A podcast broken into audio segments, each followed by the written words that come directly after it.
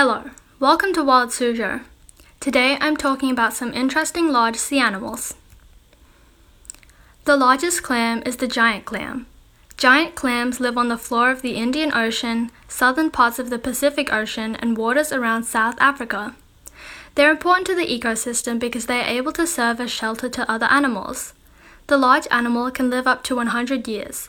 The oldest one of their species is estimated to have been 500 years old, but it died in 2006. They mostly live on algae that grows on them. The giant clams can grow to 4 feet long or 1.2 meters. The largest shark is the whale shark. Its habitat is warm oceans, especially near coasts. Unlike lots of other sharks, it doesn't eat large animals. Its teeth act like filters, and it swims with its mouth open to catch microorganisms like krill, plankton, and fish eggs. Their lifespan is around 70 years. They can get up to 33 feet, but have been recorded as even bigger. The largest octopus is the giant Pacific octopus. It lives in the Pacific Ocean, hence the name. It eats crustaceans, fish, and even some smaller octopuses.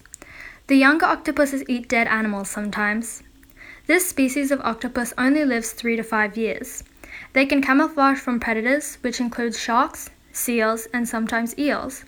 The average length of the giant Pacific octopus is 17 feet or 5 meters, but the largest one found was 30 feet long, which is close to 10 meters.